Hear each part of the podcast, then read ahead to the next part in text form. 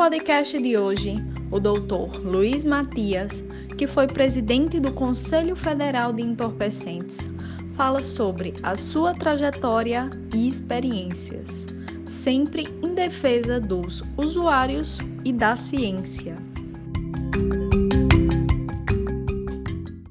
Boa noite, gente.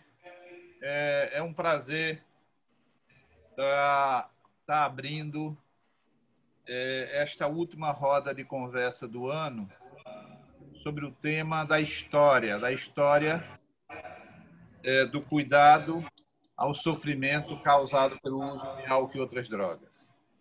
E com muita honra, convidamos eu e o Nery para participar deste último encontro dentro desta temática, no ano de 2020, o professor Matias Flack, nosso amigo de longa data, advogado, juiz aposentado, professor e um batalhador da causa do cuidado através do, do viés da justiça, do viés é, complementa aquela nossa luta pela saúde e ele, nos traz é, a história, mostrará a história outra trincheira.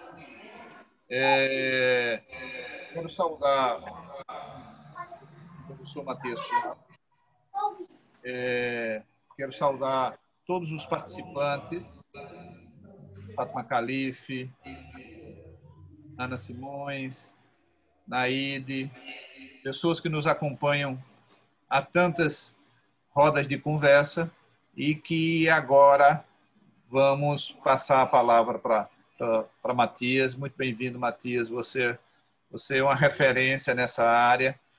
Como a gente tem usado, você tem entre 20 e 40 minutos para falar um pouco da sua trajetória, para falar é, da sua passagem pelo Confem, mas principalmente falar é, deste outro deste outro ponto de vista, deste outro lugar que é o lugar do jurista. A partir daí você fala é, da sua história, da sua trajetória. Seja bem-vindo, muito obrigado. É, eu, eu, vou tentar fechar um áudio aqui que eu é... Muito bem, consegui fechar. Matias, boa noite e é contigo. Seja bem-vindo. Boa noite, Evaldo. Boa noite, Nery. Boa noite para todos. Não poderia haver anfitriões mais simpáticos do que o Nery e do que o, o, o Evaldo para me fazer recordar algumas coisas nessa questão de drogas. E eu gostei muito da proposição também, no sentido que se estabeleça uma trajetória de vida, e a partir daí se coloque a questão das drogas. Eu fazendo um arrolamento, uma verificação de eventos ocorridos no, no trato da questão de drogas, eu verifico que realmente me acompanhou num bom e largo tempo a própria minha vida. E daí o significado desse momento de fazer um levantamento e uma troca de ideias com amigos tão caros e tão, e tão preparados na, na, na matéria sobre o tema. Olha, eu me encontrei com as drogas por acaso, como muitas pessoas. Eu era um jovem delegado e fui encarregado de criar a Delegacia de Tóxicos do Rio Grande do Sul. O Rio Grande do Sul tinha um problema muito peculiar na questão de drogas e aí se, se verificou a necessidade da criação de uma delegacia especializada no trato do assunto, do, do tema. E criamos, então, a Delegacia de Tóxicos, que eu fui o primeiro titular. Por que, que eu digo que o Rio Grande do Sul tinha uma situação peculiar? É porque nós estávamos às voltas com uma epidemia de anfetaminas. A juventude, do, especialmente do estado do Rio Grande do Sul, também em outros lugares do Brasil, mas especialmente no Rio Grande do Sul, estava utilizando com muita força, com muita incidência, essas drogas anfetamínicas, normalmente clandestinamente feitas no Uruguai, na Argentina, envasadas no Uruguai, na Argentina, e como dizíamos na época, com sais provenientes da Europa. Na verdade, hoje nós chamaríamos de precursores e insumos. E foi uma coisa muito séria, num tema que tinha um, completo desconhecimento no setor jurídico e no setor médico também. Ficou a Delegacia de Tóxicos uma, um grande laboratório no tema de drogas anfetamínicas, porque foi uma coisa muito grave. Nós, tínhamos, nós vivenciávamos ainda a cultura da maconha. Drogas, marginalidade era maconha. Enquanto isso, nós tínhamos uma, uma epidemia de anfetaminas atingindo especialmente setores de todas as classes sociais da juventude. Nós tínhamos fenômenos de jovens em meses perderem 30 quilos, 40 quilos, 50 quilos, se levados a um tratamento de desintoxicação, lamentavelmente, depois de se recuperarem aparentemente, voltavam a emagrecer, voltavam a ter hepatite, doenças outras, necroses nos braços, pelas veias utilizadas para a administração da substância.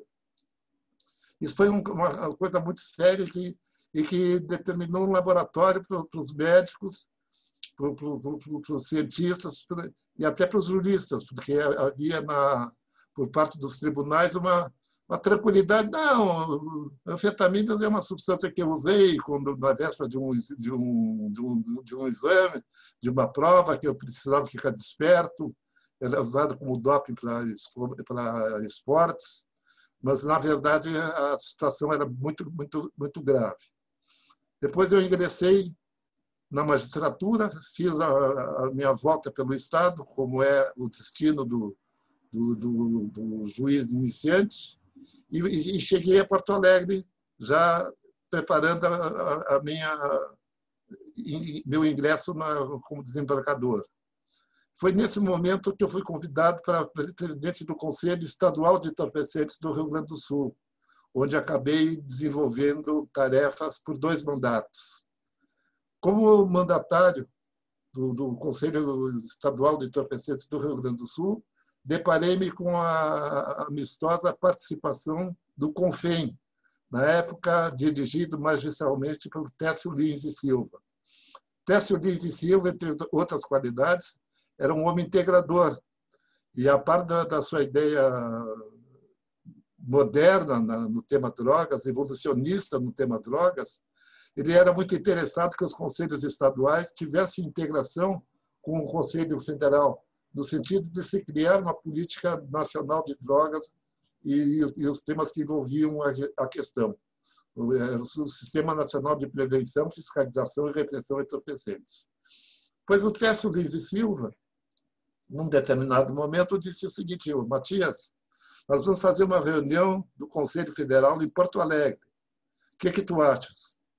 Digo, teste seria ótimo, mas nós poderíamos aproveitar, já que o Conselho Federal de Entorpecentes é constituído por pessoas, por técnicos que estão habilitados, de fazermos um grande evento em Porto Alegre, aproveitando a presença do CONFEM em Porto Alegre. E assim aconteceu. Nós, nós fizemos um evento que reuniu o Conselho Federal de Entorpecentes, nos seus técnicos, e também os técnicos correspondentes no estado do Rio Grande do Sul, e realizamos o primeiro seminário, primeiro seminário uh, gaúcho sobre drogas e toxicomanias. E foi, foi um sucesso.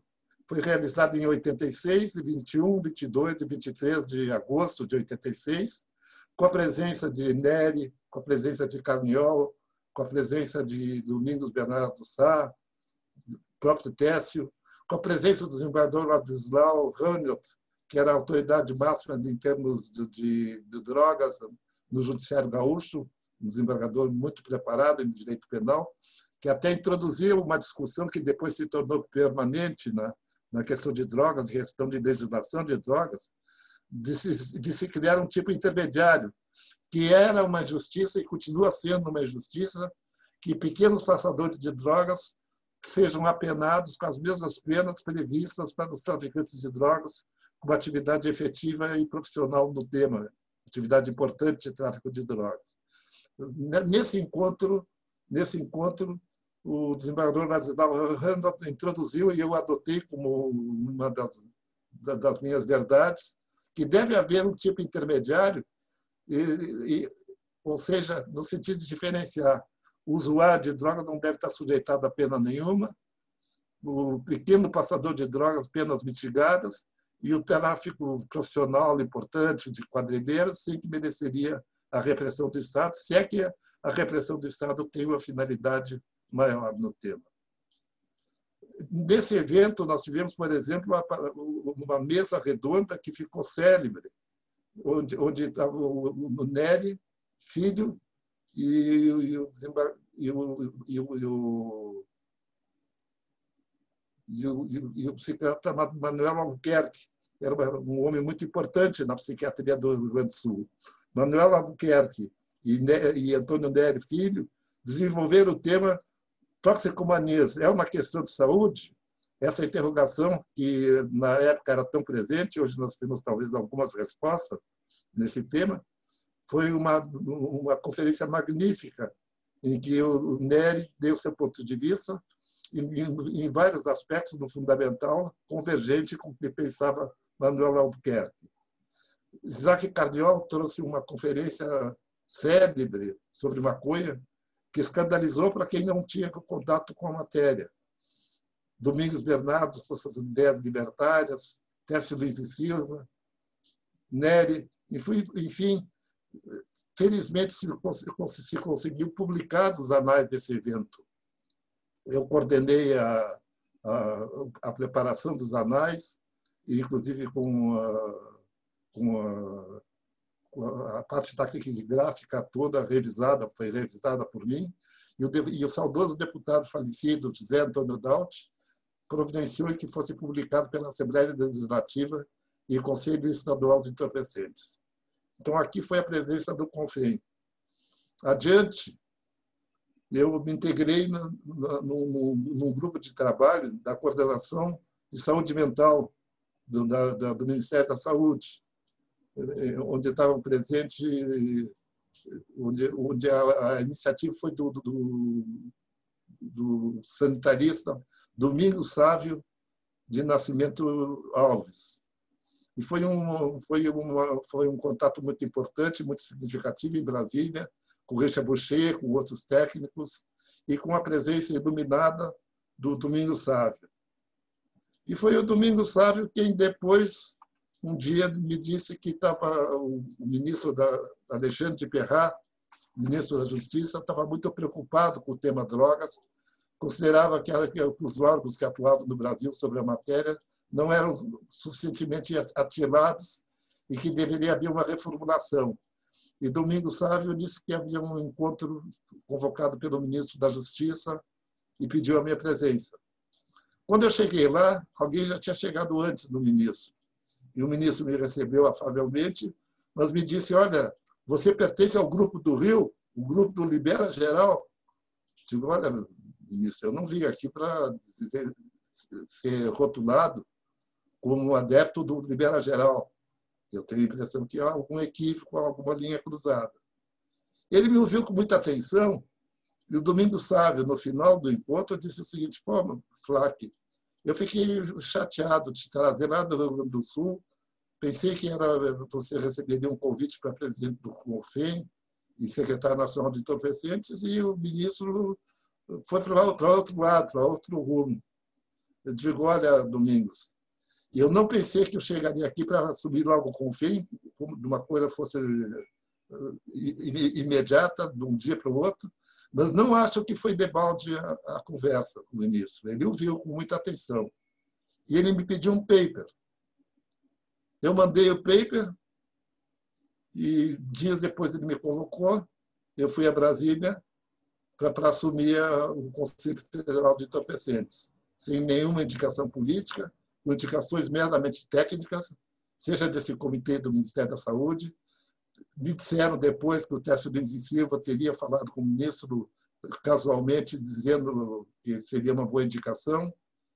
E, e, e foi, foi, uma, foi, foi um dia muito tumultuado, o dia da minha, da minha posse, dia 1 de julho de 1994. Eu permaneceria depois no CONFEM até 1998. Mas foi um dia tumultuado, porque era o dia da, do lançamento do Plano Real, então, o ministro reunia todo mundo no, no, no, no gabinete dele, eu já estava lá duas, três horas, preparava, preparava a, a posse e era chamada pelo presidente da República, Itamar Franco, porque tinha mais algum aspecto a ser dirimido. Aí lá pela Santos disse o ministro Alexandre Perra, vem junto. Pronto, assim já conhece o presidente. Conheci o presidente e na volta, antes que acontecesse qualquer outro embaraço, ele me deu posse como presidente do Conselho Federal de Entorpecentes. E aí houve uma providência que foi muito útil, muito importante, eu creio, seja para o exercício do, do, do, do, do CONFEM, seja no sentido de, de, de definir vários aspectos. Ele estabeleceu, por iniciativa do embaixador, do celebrado embaixador nos Estados Unidos, Paulo Tarso Flecha de Lima, que deveria haver uma reunião técnica das, das, das autoridades brasileiras sobre drogas com os Estados Unidos, que a posição do, do Brasil era de atrelamento automático até então, e que deveria o Brasil se definir melhor com que tipo de, de postura deveria ser o, contato bilateral com os Estados Unidos. E foi muito interessante, primeiro, porque se fez essa coordenação de alto nível, foi uma, com um amplo apoio do Itamaraty, e fez esses encontros com as autoridades americanas. Ficou definido que as relações seriam agora em outro patamar, que não havia, haveria mais alinhamento automático. Se estabeleceu também, a partir daí, que o CONFEI era o órgão central, não só politicamente interno, mas também de representação no exterior, e que competiria às autoridades diplomáticas auxiliar na consecução dos propósitos políticos do CONFEM, mas não se substituía ao CONFEM. Até então, o Itamaraty, quando o CONFEM ia fazer representação fora do país, o Itamaraty dava recomendações de como deveriam proceder os delegados brasileiros em determinados eventos históricos. Desde aí, não passou a ser o CONFEM o órgão central, o órgão que ditava políticas e também perante o Concerto Internacional das Nações, deveria responder responder pela, pela, pela, pela, pela chefia das delegações e pela definição da, do, das intenções políticas brasileiras na matéria. Então, foi muito bom e, e, e, desde aí se estabeleceu também algo muito, muito, claro, que o Conselho Federal de Entorpecentes era um conselho normativo, não consultivo. Muitas vezes havia confusão de se entender que o CONFEM era um, um, um conselho consultivo, e, na verdade, ele era um conselho normativo, estabelecia políticas, políticas a serem, serem cumpridas e serem adotadas no país como, como ditame do Conselho Federal de Entorpecentes. Isso foi muito bom. O Nery, quando nós estávamos esperando o início do, do nosso encontro, o Nery comentou o problema de redução de danos que ele, ele e seus entusiasmados companheiros estabeleceram na Bahia. E foi um tema, por exemplo, onde se verificou isso.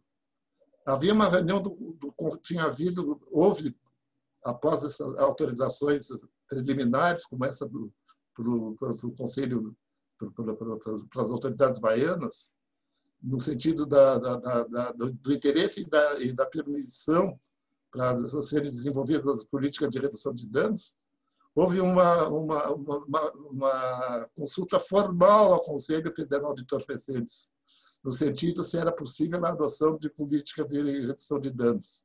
Havia um acordo celebrado entre a ONU e o, e, e o DST-AIDS do, do, Ministério da Saúde. E o Ministério da Saúde perguntou sobre a legalidade para o CONFEM. E o CONFEM deliberou que era, não havia ilegalidade e era até uma política interessante que deveria ser adotada. Quando assim nós deliberamos, eu fui falar com o ministro Alexandre de Perrat, porque eu não sabia exatamente como ele receberia, uma vez que o, governador, o governo Itamar era um governo limpo, absolutamente solidário com o CONFEM, mas, mas conservador. E nós teríamos, eu, eu temia, talvez, alguma reação. Fui falar com o ministro de Perrat, consegui me avistar com ele às 10 horas da noite.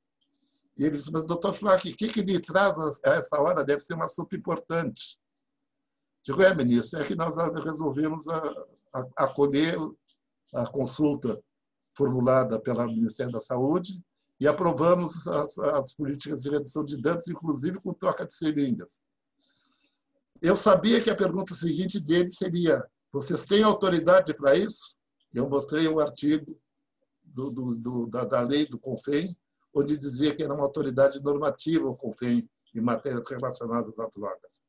Aí eu, entusiasmado, preocupado com a questão, eu ainda disse, olha, ministro, isso é uma questão importante.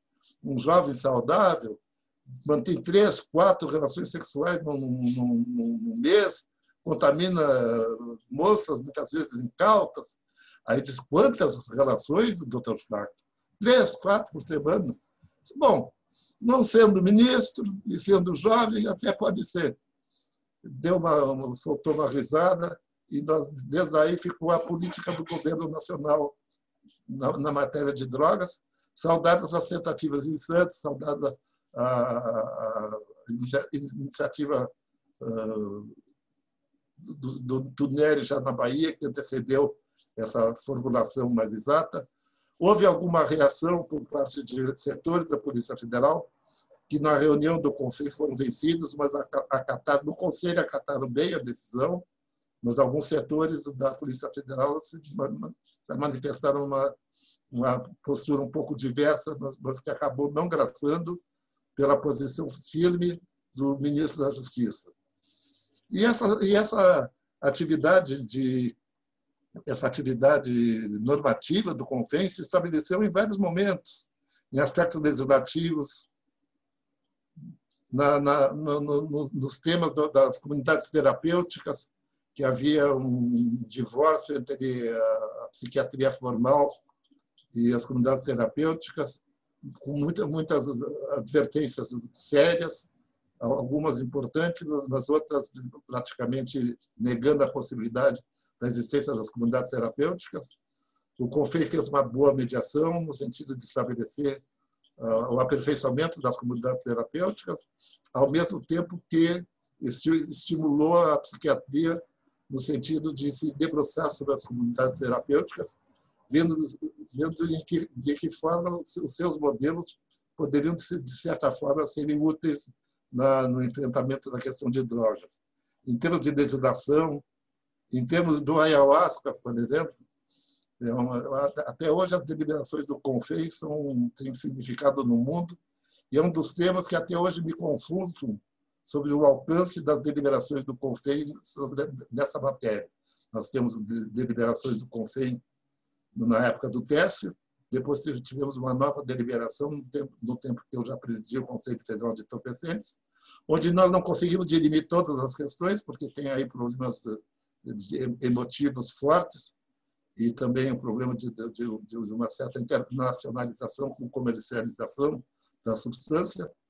Mas estabelecemos, pelo menos como parâmetro claro, e ficou isso definido com clareza, que que não se deveria enfrentar com repressão o uso tradicional de drogas, fosse a maconha, fosse a ayahuasca ou outras substâncias como o santo daime e assemelhadas.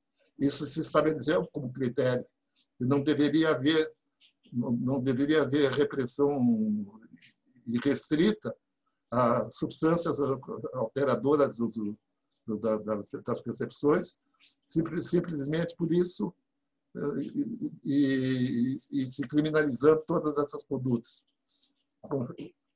Outra, outra, outra preocupação que o CONFEM teve, que dirimiu uma grave questão, no período que nós estamos no CONFEM, se estabeleceu, de repente, como uma grande propagação por parte dos meios de comunicação, com uma, com uma veiculação estimula, estimulada ao nosso sentir, de que a heroína tinha chegado no Brasil de forma violenta e que estava atravessando as nossas fronteiras, saiu no Fantástico, saiu nas programações todas.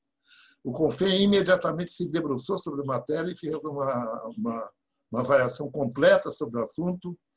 O, o, relator foi o psiquiatra Francisco Batista, e nós conseguimos verificar que não havia qualquer evidência de uso indiscriminado e tráfico de heroína para o Brasil, e apenas alguns casos específicos onde a heroína era utilizada por pessoas que tinham adquirido dependência no exterior e que, voltando para o Brasil, manifestava permanência na, na dependência. Foi um tema que o Confém dirimiu, estabeleceu que não correspondia à história, não correspondia à realidade e que não se alcançava exatamente o propósito de, de se afirmar que a heroína tinha chegado de forma violenta e importante no Brasil. Outra coisa que houve muito cuidado do Confem, e isso foi uma, uma, um aspecto que eu devo saudar, é que eram muito bem feitas as atas. As deliberações do Confem podem ser acessadas hoje ainda. As atas e as deliberações do CONFEM estão todas redigidas em atas minuciosas, em atas ah, redigidas com cuidado, com atenção. Aliás, essa parte, no período que eu estive no CONFEM, nós cuidamos muito da documentação, dos registros do CONFEM. Quando eu cheguei, realmente não, não se tinha registros.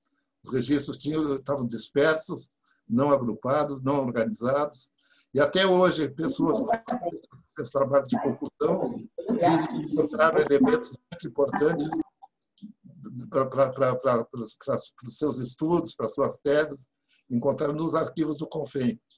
Eu não sei se hoje tem políticas ainda de conservação de documentos, mas isso foi uma, um cuidado que nós tivemos com muita, com muita atenção, com, com muito vagar. Outra coisa do, do, do, do confim que eu, eu imagino que tenha sido importante é, é, essa, essa ideia democrática da sua atuação. Todas as reuniões do CONFEM, todas elas, todas, mesmo que fosse, fosse tratado o assunto mais controverso do mundo, foram públicas. Não houve reunião fechada, não houve em nenhum momento vedação da presença da imprensa nas reuniões do CONFEM.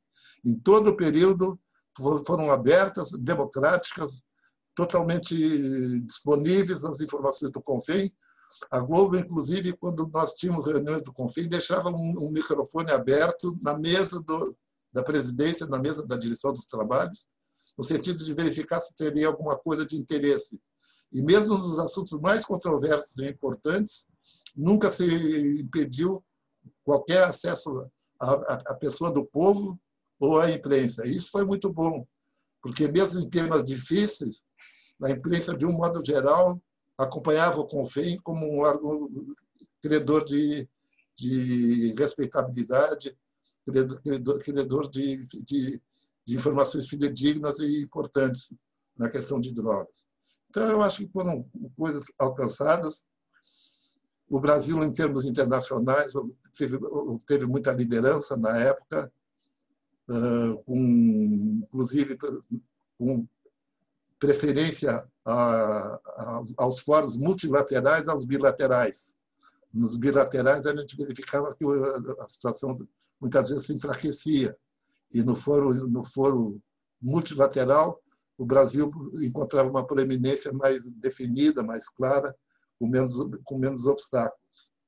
Então, são algumas alusões que eu faço ao período do CONFEM,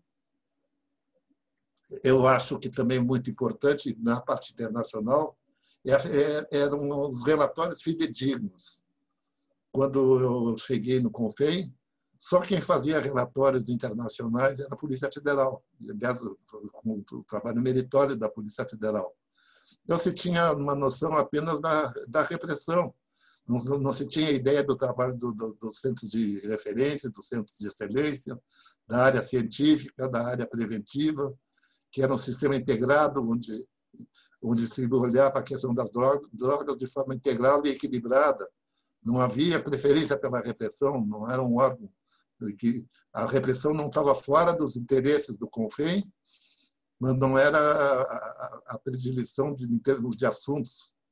Então, nós, os relatórios internacionais passaram a ser feitos com cuidado, com atenção, com, com, com a presença da área científica, da área da prevenção, de, de, de forma adequada e, e cumprindo um dever que o Estado tem no sentido de ser respeitado internacionalmente. Então, são algumas informações, alguma, alguma, algumas introduções sobre a questão do CONFEM, das drogas em termos de trajetória pessoal. É isso.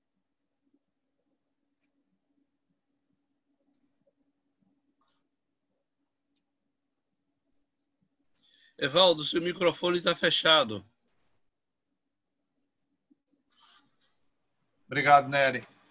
Eu agradeci a Matias e queria destacar a importância é, do momento histórico que Matias descreve, a começar lá quando ele cria, é, a partir do, do, do, do uso da anfetamina disseminado no Rio Grande do Sul e que ele começa a trabalhar com esta área, né? É, na verdade, quando a gente ouve os nossos colegas, a gente sempre está identificando a forma como as pessoas chegaram ao trabalho com com a questão das drogas, com as pessoas que usam droga, com a questão das drogas no sentido jurídico que Matias descreve, e é muito é, é muito interessante ouvir a descrição deste primeiro encontro de Porto Alegre. E Matias nos traz a imagem, a lembrança de pessoas importantíssimas nesse movimento. Isaac Carniol, não é, né, a gente não, não, não tinha falado nele, mas ele foi uma pessoa importantíssima dentro. Carniol era o cientista que, que, nos acompanhava na, na, nessas questões. É, quando ele fala é, que ah, o embate de Neri com, com, com, o professor Manuel Albuquerque e a discussão era toxicomania é uma questão de saúde, é algo tão elementar para a gente, é algo que é, a gente não não está tão, tá tão longe essa ideia dessa discussão. É uma questão de saúde, é uma questão social mas esse foi o embate lá em Porto Alegre, um dos embates. A lembrança de Domingo Sávio, que a gente já citou algumas vezes nesses nossos encontros, né? o, o, o Boucher que, que, que, que, o Matias lembrou. Essa, essa, essa questão da, da heroína é um momento importante que Matias destaca, mas para aquelas pessoas que não conheceram a estrutura do CONFEM, o CONFEM, embora fosse colocado dentro do Ministério da Justiça, embora fosse um órgão da Justiça, eminentemente da Justiça, é, Matias caracterizou como sendo um, um, um, um órgão irradiador de políticas, onde tirava desde, desde o Confem que se tenta tirar esse aspecto mais policialesco da, das políticas de drogas é, no sentido de dar uh, um, um, espaço também para prevenção, um espaço também para o tratamento. Coisas que a gente falou que na origem da Senad também houve esse embate. Então, ouvir a história viva trazida por Matias, a democratização da informação, essas atas públicas, essas reuniões públicas, onde se podia discutir, onde se podia ouvir e onde se podia irradiar o que se discutia lá no, no, no CONFEM. Então, é, essa história que Matias nos traz é um complemento importante para todo aquele aspecto mais da saúde, mais do social, é, mais do antropológico que a gente tem trazido nesses nossos encontros. E eu queria passar a palavra para o doutor Antônio Neri para trazer um pouco das suas lembranças em relação à, à convivência com o professor Matias Flack, trazer um pouco dessa, dessa história também viva, deste, deste momento político da história é, da, da toxicomania e do cuidado com as pessoas que usam álcool e outras drogas. Doutor Antônio Neri, com a palavra. Ah, Evaldo, então, é, é, obrigado. Eu lhe confesso que nessa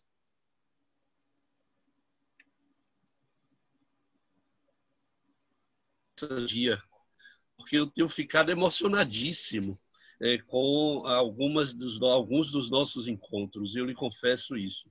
Com Escobar foi assim, né, com Simil foi assim, e, e, hoje eu estou assim particularmente tocado, porque eu sempre tive assim um apreço enorme por esse homem grandão. Ele quando fica perto de mim, ou quando eu ficava perto dele, parecia que eu era um pigmeu, porque ele é grande, branco, grande e quando ele me abraçava, eu desaparecia. É, e, e esse modo afetuoso desse gigante falar com as pessoas sempre me tocou muito. Então, eu estou assim, emocionadíssimo, é a primeira coisa. A segunda é, eu participei é, da, da gestão de Técio Lins e Silva. Foi lá que eu conheci a, os mecanismos. Eh, foi lá que eu conheci eh, Domingos eh, Bernardo de Aloysio de Sá, recém-falecido.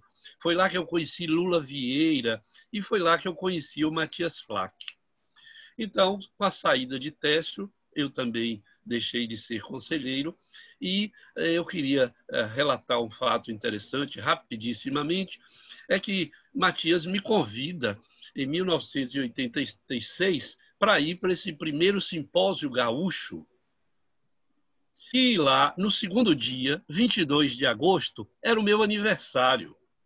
E Matias armou, ele não se lembra talvez mais disso, ele armou um esquema para que chegou um miserável qualquer, que eu tenho impressão que foi o Domingos Bernardo, e me disse, Nery, qual é o tamanho do sapato que você calça? Eu digo, ah, meu pé é pequeno, é 36. Ele me dê seu sapato. Aí eu dei meu sapato, ele botou o pé e não coube. E aí disse, ah, eu vou arranjar outro sapato. E à noite do dia 22 de 1986, eu não me lembro mais quantos anos eu estava fazendo, Matias Flack me deu de presente uma bota gaúcha de cano longo maravilhosa e colocou sobre os meus ombros este este liço vermelho que eu amarrei e eu tenho até hoje, Matias Flack, ele amarrou este liço. A revolução uh, da roupilha, cara. E eis aí o lenço que eu tenho até hoje, e assim eu festejei o meu aniversário no dia 22 de agosto de 1986. Está aqui, Matias, a prova da sua presença na minha uhum. vida, que eu guardo preciosamente né, no armário das minhas lembranças absolutamente é, fundamentais. Está aqui a prova. Então, essa é a primeira coisa. A segunda, ou a terceira, em 1994, eu fiz um ofício, uma conversa, um ofício, tenho impressão, lá naquela época não se passava e-mail, passei um, um fax daquele que a máquina levava não sei quanto tempo para Matias, exatamente dizendo que nós tínhamos feito um estudo na Bahia eh, sobre os pontos móveis e nós tínhamos uma grande intoxicação, contaminação de eh, usuários de drogas injetáveis pelo HIV. E se nós estávamos, e eu contei a ele que nós estávamos interessados em retomar a experiência de Santos, que foi lá em 1986, 87. Estamos agora em 1994. E aí o Matias me responde que achava aquilo muito interessante e me faz um, uma resposta dizendo que considerava uma boa experiência, um projeto experimental. Eu usei essa expressão, projeto experimental, e passei todas as portas que estavam fechadas na Bahia, dizendo: olha, o COFEI, o doutor Matias Plaque, disse que isso aqui é um projeto experimental muito interessante. E aí, em 1995, ele faz essa essa resposta ao Ministério da Saúde e aí então nós pudemos, foi possível fazer 94 e 95 a implantação é, da, da, redução de danos, a retomada da redução de danos né, no Brasil. Então eu acho que isto é absolutamente fundamental. E por último, eu vou só lembrar a Matias e perguntar se ele quer contar alguma coisa, porque nós tomamos uns bons vinhos em Paris, quando ele esteve visitando o Centro Médico Marmotã. Então, não só nós tomamos uns vinhos, eu acho que ele gostava é, é, de vinho tanto quanto eu, e uma vez, pelo menos, eu fiquei completamente chumbado, é, já estava lá dentro do hospital, lá mesmo eu fiquei, e lá mesmo nós fizemos a nossa, a nossa a festa. Então, Matias foi um companheiro em Marmotã, Oliver Stein, na chave interessantíssimo. Cadê o juiz? Era assim que ele perguntava. Où est le juge? Qu'est-ce qu'on avec le juge? Est-ce que le juge va bien? Quer dizer, a universidade se interessava muito pelo juiz. Né? Os franceses reconhece bem os títulos e ele reconhecia Matias como le président e le juge. De modo que eu não sei se Matias vai querer contar alguma das nossas experiências francesas. Então, era isso, Matias, que eu queria trazer esta lembrança que eu acho precisa ficar registrado que foi possível o trabalho na Bahia em 94 para 95 com a implantação, a reimplantação da redução de danos, graças ao apoio que você nos deu lá de Brasília, eh, e assim nós fomos capazes de eh, fazer o que era necessário e que hoje nós dizíamos antes de começar essa conversa formalmente, de que os mais jovens falam da redução de danos, da política de redução de danos, como se isso tivesse acontecido há seis meses atrás e que isso tivesse chegado pela Amazon. Não, não foi a Amazon que trouxe a redução de danos para o Brasil, nem distribuiu eh, pelo Brasil a redução de danos. Foi um longo trabalho, começado numa gestão de 1984 para 86, depois retomada por Matias em 94 e sustentada pelo CONFEM em 1995. Então, eu acho que a gente precisa dizer isso a todo mundo. O sapato, Matias, a bota que você me deu já acabou. Eu usei e ela acabou. Mas o meu lenço vermelho, Maragazzo, ele continua aqui, ó, firme e forte. Então, Obrigadíssimo a você por isso. É isso, Evaldo. Muito obrigado. Se, se me autoriza a falar, eu quero dizer que nessa, nesse encontro de Paris, aliás, o Luiz Fernando Veríssimo, que é um grande cronista, ele diz o seguinte, que grande presente é alguém dizer o seguinte, você vai ter uma semana em Paris com tudo pago e despesas atendidas. Assim fez Claude Livingston conosco convidou alguns brasileiros, inclusive estava o Nery, como sempre, porque o Nery era o tradutor de Claude Liebstein, e, e, e, houve uma época que era seu mais fiel eh, interlocutor, no sentido de fazer as exposições de Claude Liebstein, mas, mas, mas quando, quando, quando nós fomos lá, inclusive fomos nesse encontro do, do, do, do Instituto Marmottan, Nery com, com, seu, com, com seu espírito sempre empreendedor, inventou e deu trabalho para mim e para ele fazer a Carta de Paris. Aí, no sentido que você está satisfeito com as coisas das políticas de drogas do Brasil? Eu digo, olha, em parte sim, em parte não. Aí diz o Nery, é a mesma sensação minha. Então vamos criar a Carta de Paris, nessa, nesse evento bonito que nós temos aqui, a gente pode falar do que está acontecendo aqui, mas situar, fazer uma avaliação crítica à distância do que está acontecendo no Brasil. E Nery, nas suas colaborações múltiplas, que são tantas nessa altura, e por isso eu fico muito satisfeito que ele guardou o lenço, que o lenço é uma das, das coisas que tem significado de, de merecer ter sido guardado, coisa boa. Muito obrigado, Nery, por, por isso, fico muito satisfeito. E a Carta de Paris foi feita pelo, pelo Nery. Só o Nery reclamou uma coisa, que o meu, que o meu, que o, que o, que o, que o, que o meu uh, estúdio tinha ducha. E o dele não tinha ducha. E achou um tratamento discriminatório para os juízes, quando deveria a preferência ser dos psiquiatras. Tudo isso no seu bom humor e da sua afetividade. Pois é, é, falando na Carta de Paris, existe uma cópia dessa Carta de Paris, Flack ou, ou Nery? Eu vi por aí. Eu tenho, Evaldo, a Carta de Paris na íntegra. Tem um, o, o, o, o Oliver Stein publicou um pequeno documento e eu tenho uma Carta de Paris. Se você quiser, eu lhe mando uma cópia. Não era, não era importante que a gente. Você não mande para mim uma cópia sem dúvida, mas que a gente pudesse divulgar, porque essa história que tu já falaste algumas vezes e que o Flávio está trazendo agora, ela é importante porque ela marcou uma época, não é? marcou uma posição é, dos pensadores brasileiros sobre essa questão, e essa carta eu acho que é histórica. E aí a gente vai voltar um pouco sobre conhecer a história Quantas pessoas já leram a Carta de Paris? Né? Por exemplo. Porque essa Carta de Paris, Evaldo, desculpe, essa Carta de Paris eh, foi nos 20 anos de Marmotã.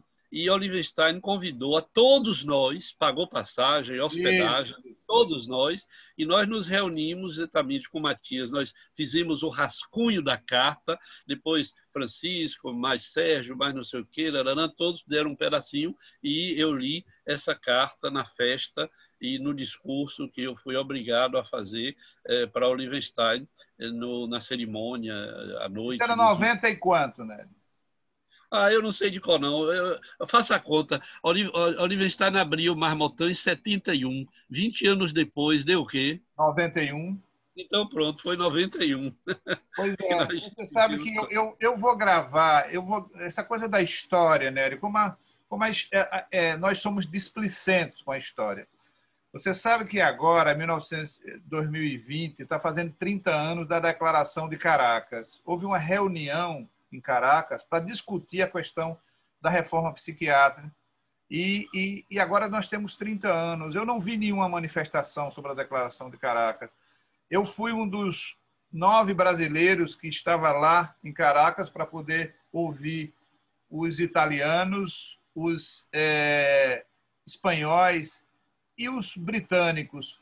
Mas a, a, o modelo mesmo da reforma psiquiátrica que a gente termina assimilando é o modelo italiano, embora o modelo espanhol fosse até mais interessante. Então, veja, 30 anos, gente, 30 anos do pontapé inicial internacional da reforma psiquiátrica. Então, é, eu acho que essa Carta de Paris, que você está dizendo que tem 29 anos agora, se ela é de 91, é, eu acho que a gente tem que dar uma, fazer é, uma, uma, alguma coisa relacionada a esse documento, que para mim é histórico. Foram os, os centros de excelência é, que foram é, convidados de, de, e que fizeram essa reunião lá em Paris. Muito bem. É, eu, eu acho que eu gostaria de ouvir um pouco, Matias, como é que você vê é, o desenvolvimento das políticas em relação a drogas, do, do ponto de vista da justiça, mas do ponto de vista geral, depois da sua passagem, como é que você tem acompanhado essa questão dentro da, da, da história mais recente é, do Brasil, do Rio Grande do Sul.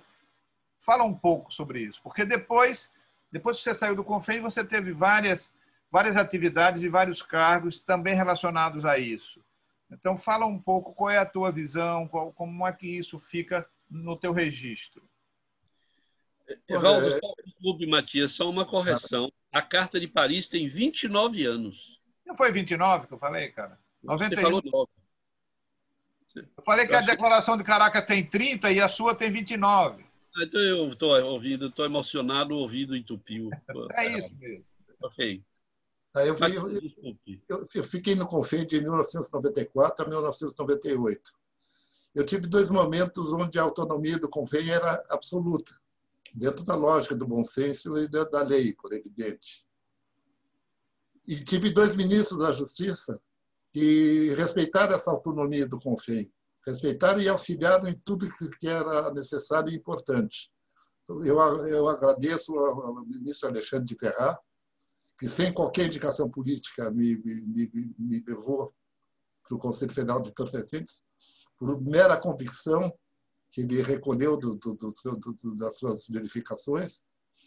E agradeço depois ao ministro Nelson Jobim, que também, em todos os aspectos das drogas, deu autonomia ao CONFEM praticamente absoluta.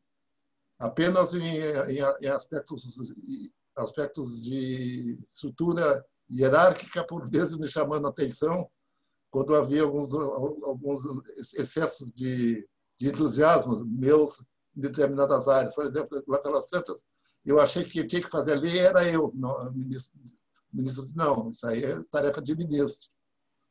Coisas dessa ordem. Mas eu agradeço muito a Alexandre de Perrat, ministro da Justiça. Depois disso, já no, no, e levou ao final do Conselho Federal de Entorpecentes, mudou um pouco.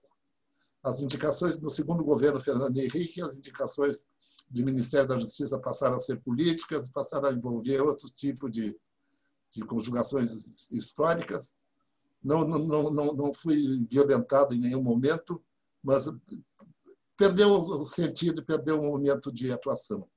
E agora eu acho que agora, agora eu, eu nem gostaria de falar. Nós temos uma, uma, uma legislação, uma legislação e uma política toda calcada numa lei feita por uma pessoa só e não a mais habilitada, que estabeleceu o sistema de, de, de, de, controle de drogas e a legislação de, uma maneira atabalhoada que eu não gostaria de, criticar e nem me delongar também. E pouparia, e até perderia um pouquinho o sentido.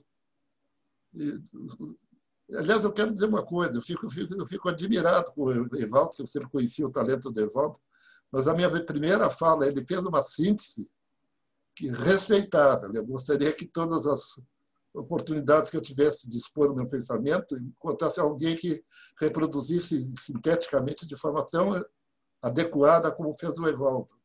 Eu, eu me sinto obrigado a fazer esse reconhecimento. Pois é. Gente, é, eu estou acompanhando aqui a, a, a questão da, do bate-papo, do, do, do chat, é, e, e, as pessoas é, tá, tá, estão manifestando, Matias, a, a, porque a gente está acostumado ao longo. Veja, é, essa é a oitava reunião. Essa é a vigésima terceira roda de conversa, mas a oitava reunião que nós fazemos para contar um pouco dessa história. Né? E a gente tem trazido é, para contar essa história do, do cuidado, sempre, é, até agora, é, as pessoas que coordenaram serviços. Né? Quer dizer, o Nery que coordenou o CETAD, Escobar que coordenou o Eulâmpio, a gente trouxe o Sérgio lá da Clínica Pinel do Mãe de Deus, a gente trouxe o Dartil. Na verdade, como o nosso público é muito mais um público da área de saúde mental, é, a gente ouviu é, historicamente estes, estes personagens da história. Mas eu acho que você a, a, adiciona a, a, essas falas é, é, essa fala de como é que isso acontecia, porque agora nós vivemos um terceiro momento, Matias, que eu acho que com todos os retrocessos, a gente, por exemplo, aqui em Pernambuco, a gente tem um movimento importante é, que é, é a questão da, da toxicomania, do uso de drogas, sempre foi ou uma questão médica ou uma questão da justiça. É, ou, ou, a abordagem era sempre ou médica ou jurídica. E, e nos últimos anos tem sido agregado um terceiro personagem, principalmente aqui em Pernambuco, que eu acho é, importantíssimo, que é a assistência social.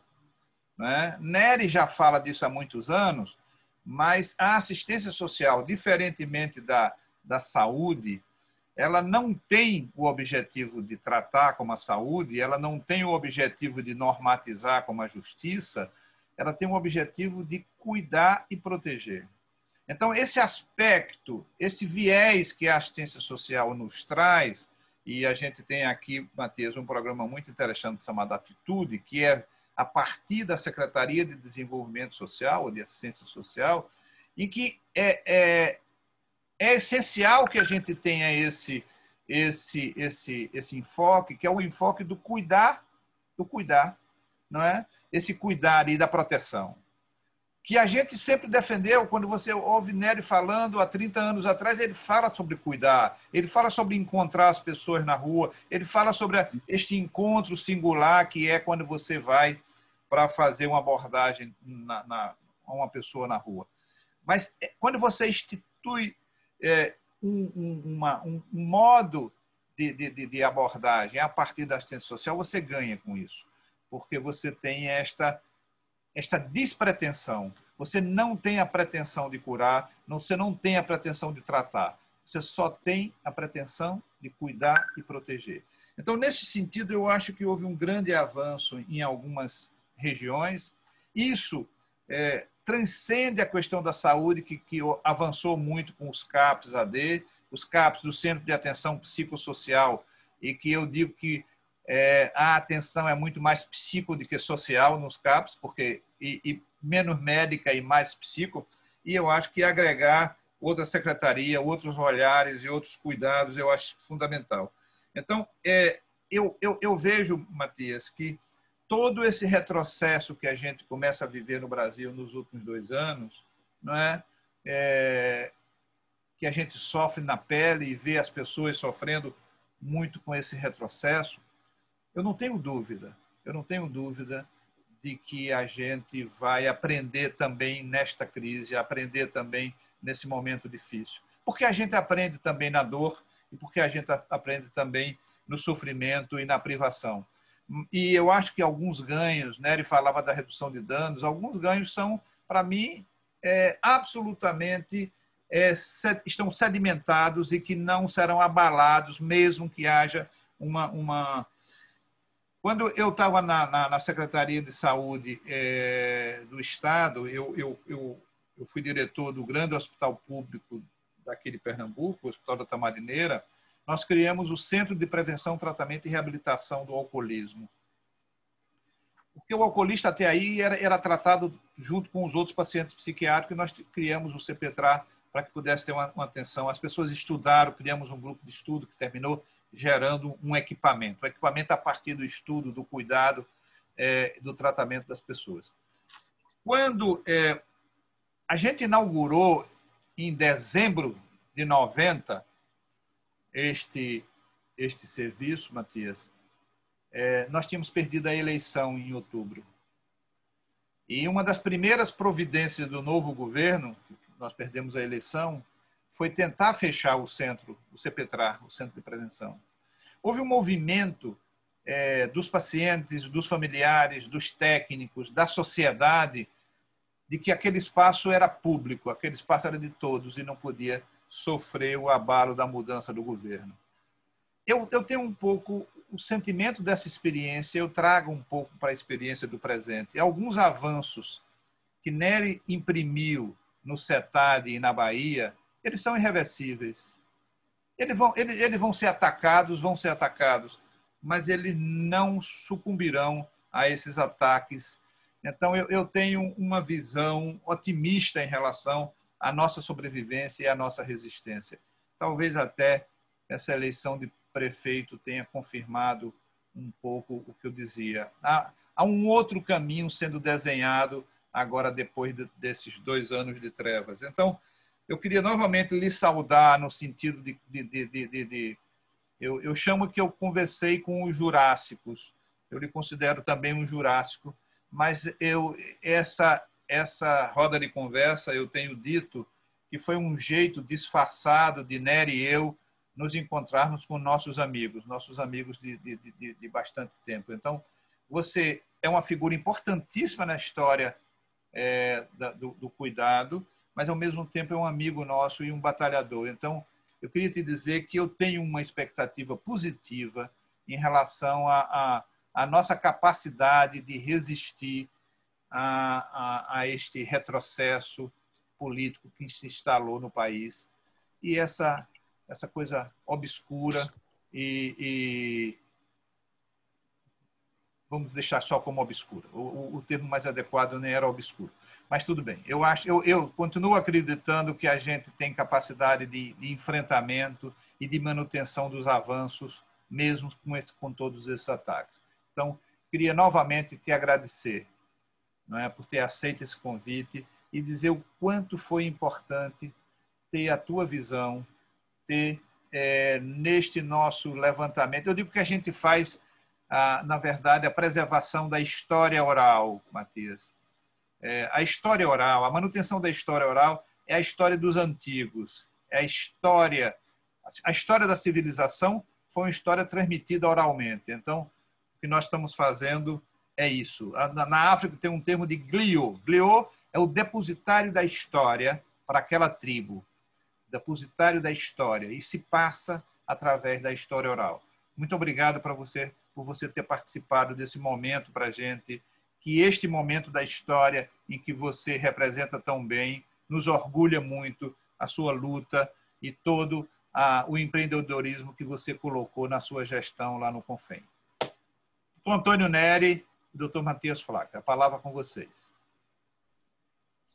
É, eu queria lembrar, eu, desculpe, Matias, eu queria lembrar que Matias escreveu um livro, é, um pequeno livro, onde trata da questão da maconha, é, no momento em que a maconha representava assim, a droga que mais atormentava as famílias. É, eu não sei em que edição, se você reeditou, mas eu tenho este, este é, livro uh, seu. Essa é uma coisa. A outra era só dar uma notícia para o Matias, de que hoje eu tenho tentado trazer a questão do consumo e do cuidado de psicoativos para o campo dos direitos humanos. Evaldo dizia que antes nós tratávamos ou na saúde ou no jurídico, e eu acho que essa dicotomia não nos ajudou. Então, eu hoje tenho pensado que ou nós trazemos a questão do consumo de álcool e outras drogas para o campo dos direitos humanos, e até eu diria dos, da bioética e direitos humanos, ou nós vamos ter muitos problemas, porque eu acho que não cabe mais voltar só para a saúde ou só para o jurídico, mas a saída terá que ser, a meu ver, é, pelos direitos humanos, e é nisso que eu tenho trabalhado ultimamente. Então, eu queria também dizer a Matias do meu apreço, da minha alegria de ter colocado, né, 29 anos depois, ter colocado aqui o meu lenço que, é no pescoço e esperar que nós possamos nos ver em outro momento e continuar a, a fazer esses depoimentos que, se por um lado eles são orais, por outro eles são audiovisuais, porque nós estamos fazendo o que há de mais moderno, que é gravar e dispor, como Evaldo tem feito. Amanhã, eh, se tanto for, essa conversa nossa já estará disponível para todas as pessoas poderem lhe conhecer, ouvir e tomar conhecimento eh, da, da, da sua trajetória, especificamente no que diz respeito ao, ao, ao Brasil e as suas relações com a lei, com a justiça e com o cuidado voltado para pessoas usuárias de álcool e outras drogas. Então, obrigadíssimo. Eu fiquei felicíssimo de ver Luísa aí com você, que representa para mim um tempo mágico em que eu me diverti com ele. Mas, Matias, você ter filha, filho pequeno a essa altura, mas Evaldo também fez a mesma coisa, Matias. Ele tem o Mateus, que também é muito jovem. Eu, eu é que me castrei muito cedo e não pude repetir essa aventura que vocês dois puderam eh, fazer. Então, um grande abraço para você. Foi muito bom lhe ver. Evaldo Nery. Evaldo Nery, muito obrigado. Foi um encontro com o passado, mas os temas estão bem presentes. Inclusive, o Evaldo Alvitra, algo que realmente eu, eu entendo como a forma mais generosa e mais abrangente de tratar a questão de drogas. As pessoas que querem trabalhar na área de drogas, que têm condições de auxiliar de alguma forma, devem ir ao encontro do usuário de drogas, ao encontro do pequeno passador de drogas. Quando, quando perguntam, mas qual é a solução para a Cracolândia? Não vai ser a repressão. Não vai, não vai ser o internamento por 15 dias, por 12 dias, por 10 dias não vai ser a intolerância e a intransigência. Vai ser um momento que as, as pessoas de boa vontade, como o Nery fazia na, na rua, já no, no, nas suas iniciativas, na, no momento de levar o técnico eh, para conviver com o drogado e, e encontrá-lo não como uma pessoa normal, como uma pessoa que, que tem algum defeito moral, algum significado depreciativo, ou, ou, ou que deva ser alcançado pela lei dessa forma draconiana como se propaga hoje. Eu acho que essa forma, essa forma aventada pelo, pelo Evaldo é a maneira mais generosa e, mais rica de possibilidades de nós tratarmos a questão das, das drogas. Não é repressão, não é internação, o sistema de internação, internações aleatórias, mas sim de, de, de termos técnicos generosos e, com, e, e, e, de coração aberto no sentido de irem ao encontro do drogado, do encontro do pequeno passador de drogas, das pessoas que lidam nesse mundo de infelicidade. Muito obrigado, foi um encontro maravilhoso, fico muito feliz. É, obrigado, Matias. Obrigado mesmo. É, o aplauso de Nery é meu também. É, a generosidade de você ter aceito, a generosidade de você ter conversado conosco. Muito obrigado.